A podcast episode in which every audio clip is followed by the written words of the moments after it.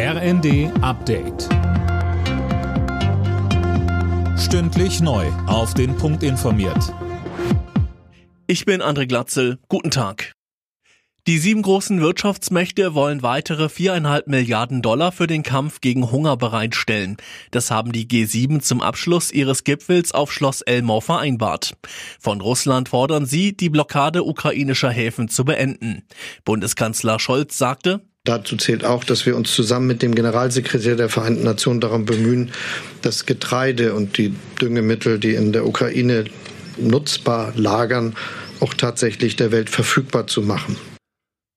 Außerdem wollen die G7 eine internationale Konferenz zum Wiederaufbau der Ukraine unterstützen. Der G7-Gipfel hat den russischen Raketenangriff auf ein Einkaufszentrum in der Zentralukraine scharf verurteilt. Mittlerweile ist die Zahl der Todesopfer auf mindestens 18 gestiegen. Wahllose Angriffe auf unschuldige Zivilisten sind ein Kriegsverbrechen, so die Staats- und Regierungschefs. Die Beratungen der EU-Umweltminister über das Aus für neue Verbrennermotoren sorgt in der Bundesregierung für Streit. Umweltministerin Lemke hatte am Morgen angedeutet, dass Deutschland grundsätzlich zustimmen wird.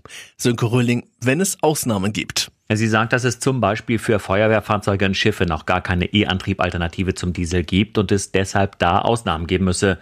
Dann würde Deutschland aber zustimmen. FDP-Chef Lindner grätschte da aber sofort rein und sagte, das sei so überhaupt nicht verabredet in der Koalition. Er fordert Technologieoffenheit für alle Fahrzeuge, also auch für Autos. Das waren also nicht nur in Luxemburg intensive Gespräche, sondern noch innerhalb der Ampelkoalition ist offenbar noch einiges zu klären. Die Kauflaune der Deutschen ist auf ein neues Rekordtief gesunken. Vor allem die explodierenden Energie- und Lebensmittelpreise schicken die Verbraucherstimmung auf Talfahrt, heißt es vom Marktforschungsinstitut GfK. Alle Nachrichten auf rnd.de